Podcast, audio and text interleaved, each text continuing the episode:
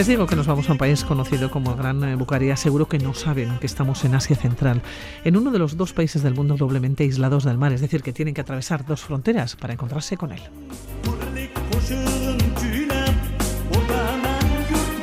Es el país de las mil y una noches, con un gran valor patrimonial. Hablamos de seda, de alfombras y de historia que se respira, convierten a este lugar en un sitio único.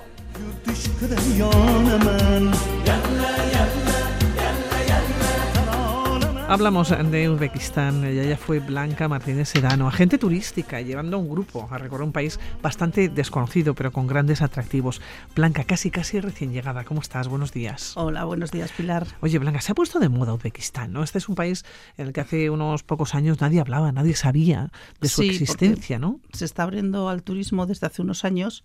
Yo he tenido la suerte de poderlo visitar en dos ocasiones. La, la anterior ocasión que estuve fue hace siete años y ahora acabo de volver, como tú dices, y la verdad que sí que he encontrado ya bastante diferencia a nivel turístico, ¿no? Muchos más hoteles, sobre todo a nivel hotelería, mucho más que antes. En siete años, mm. ¿qué ha cambiado, además de a nivel de hoteles? Entiendo que, bueno, que los monumentos o donde habéis estado, eso no ha cambiado. Pero la gente, quizás la manera de, estar hace siete años, no estaban abiertos prácticamente al turismo. ¿Y ahora sí? Bueno, parecido, ¿eh? tampoco encontró mucha diferencia. Bueno, ten en cuenta también que ahora cuando hemos estado, ahora primeros de diciembre, hacía muchísimo frío, con lo cual no es la mejor época por temperatura para ir, pero yo, mm, no sé, yo soy positiva y me ha parecido estupendo porque había muy poco turismo. Es un país que mm, no recibe cantidades de turismo como podemos recibir cualquier país de los europeos, ¿no? Pero, pero dentro de lo que es el país y los X sitios, que tampoco tiene tantos sitios que se visitan, sí que tiene mucho turismo en la, época de primavera y en la época de otoño. Entonces, a mí me, explicaba alguien, decía, es que esto en otoño es que casi no se puede ni andar por aquí, por esta calle, la cantidad de turistas que hay. Y estábamos solos, no había nadie más. ¿Hacía mucho frío? Sí, pero estábamos solos, con un cielo raso, azul, maravilloso todos los días.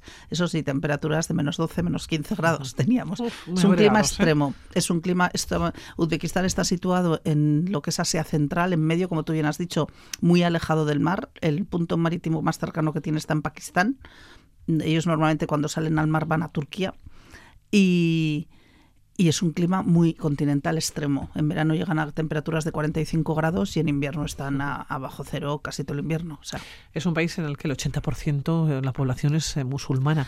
Eh, ¿De qué manera estaba este mes de diciembre. Mm. Os habéis encontrado en las distintas ciudades. Claro, nosotros eh, cuando viajamos a Europa eh, nos encontramos con los mercados navideños, son muy iluminados. Eh, ¿Eso se nota en estos países o no? Mm, no, sí que había algo de luces de Navidad. A ver, tú ten en cuenta que aunque es un país principalmente musulmán, pero no es un país de o sea, no es un, es un país laico en sus leyes. estamos hablando de un país que era una república socialista soviética entonces es una antigua URSS y entonces ahí le encontramos la mezcla, ¿no? Tenemos por un lado la mezcla de todo lo que son los monumentos musulmanes, la mayoría mezquitas, las madrasas, que son maravillosas, que es lo, maravilloso de, visitar, y están ahí porque esto estaba dentro de la ruta de la seda que venía de, la, de, la, de China hacia Europa, entonces era una parte muy importante de la ruta de la seda.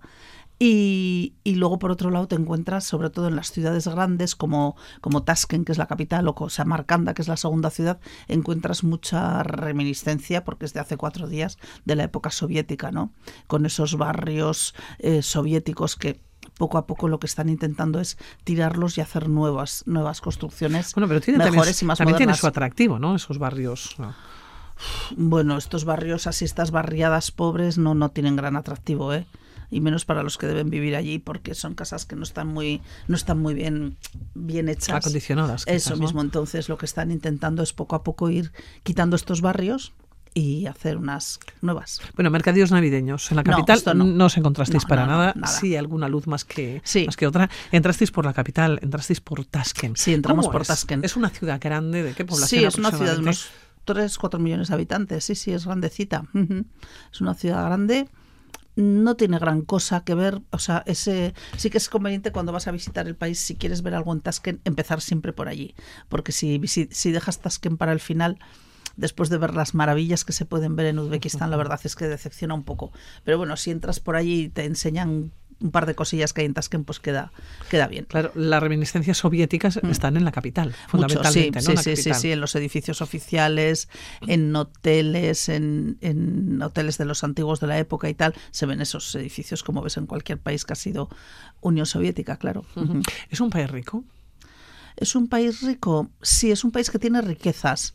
Luego allí, bueno, la gente no, no se ve que la gente tampoco viva mal. Estuvimos, por ejemplo, es muy barato la, la electricidad, es muy barato porque tienen mucho gas. También entonces la electricidad la tienen muy barata. Eh, a nivel, por ejemplo, aunque es muy frío, pero no tienen problema, o sea, realmente la gente no tiene problema tampoco para calentar las casas. No es como aquí, ¿no? Que dices, voy a poner la calefacción, madre mía, cuando venga la cuenta al final de mes, ¿no? Pero no, en ese aspecto es esto. Y luego a nivel, a ver, claro, para nosotros vamos allí y es muy barato el comer, el cenar, incluso el tomarte hasta una cerveza o un vino no es caro allí, porque tienen además vino propio.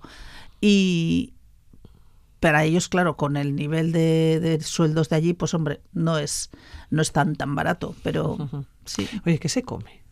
Pues la gastronomía típica del bueno, país. Lo, tú eres, que no se come? de ir, tú viajas muchísimo y eres de ir a los eh, lugares y probar esa gastronomía. Sí, sí, yo como siempre la comida de los lugares donde voy, yo siempre pruebo, hay cosas que luego pruebas y no te gustan, pero hay cosas que te gustan. A mí la comida de aquí me parece, me parece muy rica, muy sabrosa, es un poco monótona porque claro, cuando ya estás unos cuantos días, pues repites mucho, pero, pero lo, cocinan bien, cocinan muy bien las cosas. Lo que no hay, lo que no hay es pescado.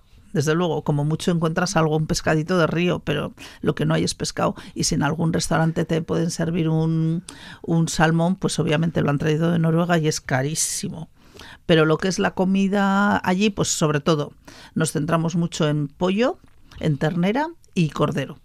Em, hay algo de cerdo también, pero muy poco. Eh, luego, ahí es muy típico los pinchos, o sea, en casi todos los restaurantes que vas de comida típica tienes en todos los pinchos eh, como pinchos morunos, que se, a veces te ponen casi como un sable de grande, entonces ahí pues te lo sirven ya con el pincho, la, la todos trozos y incluso, pero los había incluso de verdura, porque yo en el grupo que había había una chica que era vegetariana y ella lo pedía y se lo sacaban todo de verduritas y tal y la verdad que, que no, no pasó, no tuvo problemas para comer tampoco. Eh, mucha verdura también te ponen y bueno, y ahora por ejemplo en invierno yo que soy muy sopera, era una maravilla porque hacen cantidad de sopas, entonces todos los días una sopita para comer, para cenar, a mí me, me, me, me, me entonaba el cuerpo maravillosamente. Y luego hay un plato que es el plato nacional típico de allí, que es muy es un, tiene bastante similitud con nuestra paella, y es el plof. Y es un plato que se hace eh, siempre como para agasajar, se hace en las festividades, un plato que se hace sobre todo en grandes cantidades cuando se junta la familia y tal. Y bueno, lo que lleva principalmente el plof es mucha, mucha verdura, lleva carne, y luego lleva cebolla, zanahoria, garbanzos, pasas, arroz y se cocina comino y se cocina con usan aceite de girasol y aceite de comino para hacerlo. Entonces, bueno, es un plato que lleva mucho tiempo hacerlo porque lo hacen como en una especie de cazuelas especiales y unos fuegos especiales que tienen ellos en las casas. Yo los he visto, por ejemplo, en las casas fuera, en la calle, lo cocinan. Nosotros siempre, normalmente cuando vas allí con grupos turísticos, siempre un día te llevan también a comer un plof y la verdad que está súper rico, o sea, es un plato único. Oye, Blanca, para moveros. De una ciudad a otra, ¿no? Porque evidentemente comenzasteis por Tasken, pero tenéis un recorrido, mm. ¿no? Para llevar a cabo. Es fácil moverse por allá. ¿Cómo son las carreteras? Las carreteras son bastante malas. Y eso que, eso sí que no Es un país montañoso. Eh, sí, al norte tiene más montañas. Lo que es la, ruta que haces, lo que es la ruta de la seda que, une. A ver, las principales ciudades de la ruta de la seda son Jiva, eh, Bújara y Samarcanda, que esas son las tres ciudades preciosas. Las mil y una noches, ¿no? Relacionadas con Samarcanda, mismo. Y bueno, no sé si es Bujara, ¿eh? lo de las mil y una noches. ¿Mm? No sé, ahí nos comentaron como que era Bujara, pero bueno, son todas de lo que es el tipo de arquitectura islámica que tienen, es similar, es muy bonito, muy bonito.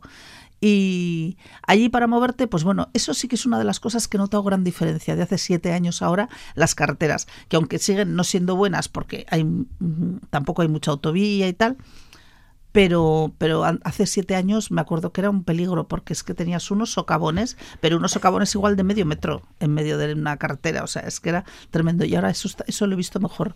Em, se intenta siempre, lo que también hay es una línea de tren que están ampliando continuamente y luego los trenes que están operando allí son trenes talgo, los hace el talgo español para ahí. Entonces, bueno, pues eso también hicimos un par de trayectos. Nosotros desde Tasken lo que hicimos fue coger un avión al punto más lejano de Tasken. Para luego volver. Que es para ir a Jiva, a una ciudad que donde está el aeropuerto que es Ursent, y de ahí 30 kilómetros a Jiva por carretera, y luego ya vas volviendo. Entonces, de Jiva a Bujara fuimos por carretera y tardamos ocho horas y luego ya de Bujara hasta Samarcanda fuimos en tren y de Samarcanda a Tasken también en tren. Entonces, claro, en tren es un tren que llaman ellos de alta velocidad, va a 200 y pico, tampoco es una cosa muy exagerada, ¿no? De velocidad, pero, pero es muy cómodo. El tren, la verdad, que es una gozada. Hablamos de Bujara y de Samarcanda, que yo creo que son las dos ciudades, ¿no? Bueno, y Giva, ah, ¿eh?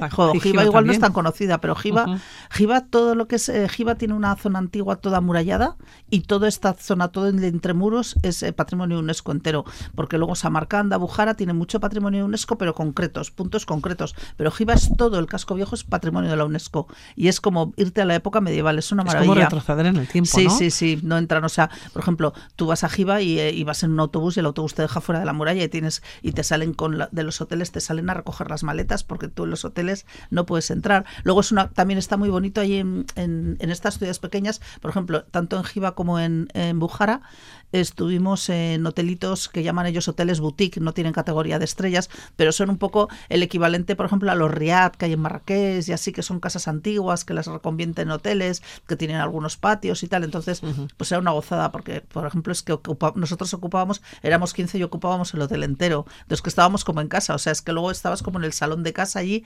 Sí, era, sí, ha sido muy, en vez de, igual no era, tenías tanto lujos como en un hotel de más categoría o lo que sea, pero aparte de que estabas dentro de la, de esta zona antigua, y eso, el hotel, como en casa, una maravilla. Si tuvieras que destacar algo de Jiva, de Bujara y de Samarcanda, ¿qué sería? Bueno, eh, de Samarcanda, para empezar, eh, la Plaza Registán. Allí toda la, toda, en todas las ciudades tienen la plaza principal, como nosotros llamaríamos la Plaza Mayor, es la Plaza de Registán. Entonces, en Samarcanda es la más espectacular de todos, que yo creo que es la foto, si alguien ha visto alguna vez fotos de Uzbekistán, la foto típica que sale siempre es esta plaza, ¿no? Que es una, maravilla. Sí, es como tres edificios que son mezquitas y madrasas y ahora, claro, ahora como para entrar a la plaza hay una zona, no puedes entrar directamente, ya está como cerrado y entras por un sitio, que hay control de, mal, de bolsos y tal. Y eso es una maravilla de día y de noche, porque de noche lo tienen iluminado de maravilla y es espectacular. Cuando llevas a la gente y nada más llegar a Samarcanda el otro día y entras... Hay que ir de noche. Hay que ir de día y de noche, hay que ir las dos veces, hay que verlo de día y de noche, porque la, la iluminación es muy bonita. Bujara lo mismo, en Bujara eh, una imagen espectacular es también Bujara de noche, también la Plaza Registán, que es más pequeñita, pero tiene una torre, un minarete enorme, altísimo, y ese minarete tiene una iluminación que es que de repente das la vuelta a una esquina y te encuentras con aquello y dices, coño, ¿esto qué es? ¿no? Y sí, sí, esa imagen es súper bonita. Y de Jiva, Jo, Jiva, ya te digo, Jiva todo es que es una maravilla. Y luego, claro, cuando te toca la época, el momento de la llamada a la oración y tal, pues eso de una mezquita, de otra que empiezas a oír, eso es muy, muy bonito. llamada, y de Jiva también está muy bonito porque tienes, es bonito subir algunos altos también y ya estás, ves toda la ciudad desde el alto con todos los minaretes, las cúpulas y tal, es muy bonito. Las noches, mm. decíamos, yo te decía Samarcanda, me decías, bueno, igual es Bujara, ya nos dijeron que Bujara, se nos va a quedar la duda. Sí, pues nada, ya lo preguntaremos. Para la próxima vez que vayamos. Bueno, que, que, vayas en este caso, o que vayamos hasta allá, hasta Uzbekistán. Decíamos eh, que hace unos años. La gente es muy no sabíamos, agradable. No sabíamos ni ubicarlo ¿no? Mm, en, el, en el mapa. Eh, es un país también que no. Bueno, ahora lo que tienen, ahora lo que están recibiendo es muchos jóvenes de rusos que escapan de ir a la guerra porque allí no necesitan visado para entrar pero es un país que no hay inmigrantes, no hay, no hay extranjeros. Nosotros en el grupo que íbamos iba una chica de Barcelona con su hija y era una niña adoptada de Madagascar, morenita, y la verdad es que la chavala, bueno, la chavala era maravillosa, tenía además se tenía un carácter estupendo porque todo el mundo la cogía para hacerse fotos con ella, porque claro, allí no ven una persona de color habitualmente, entonces todo el mundo se quería hacer fotos con, con nuestra niña. La gente agradable, amable. Sí, sí, sí. La ¿el idioma? Eh, bueno, ellos hablan el uzbeco, que es un idioma muy complicado, obviamente. La gente normalmente allí depende de la edad que tenga, igual que pasa en todas las ex pues repúblicas ruso también. La gente mayor habla ruso y la gente joven habla inglés. Hay, hay, hay una, un corte sobre los treinta y tantos, cuarenta años que, de edad que eh, unos estudiaron ruso en el colegio y otros ya empezaron a estudiar inglés. Pero eso pasa en todos los países que fueron eh, repúblicas socialistas soviéticas, en todos. Entonces, bueno, no hay no hay problema te entiendes bien. Luego bueno claro nosotros a nivel pues de vas en grupos turísticos pues por supuesto el guía habla perfectamente castellano. Bueno pues eh, Blanca que nos has eh, puesto la miel en los labios. Es muy bonito este merece la pena pero este primavera otoño pero con mucho turismo o a pasar un poquito de frío.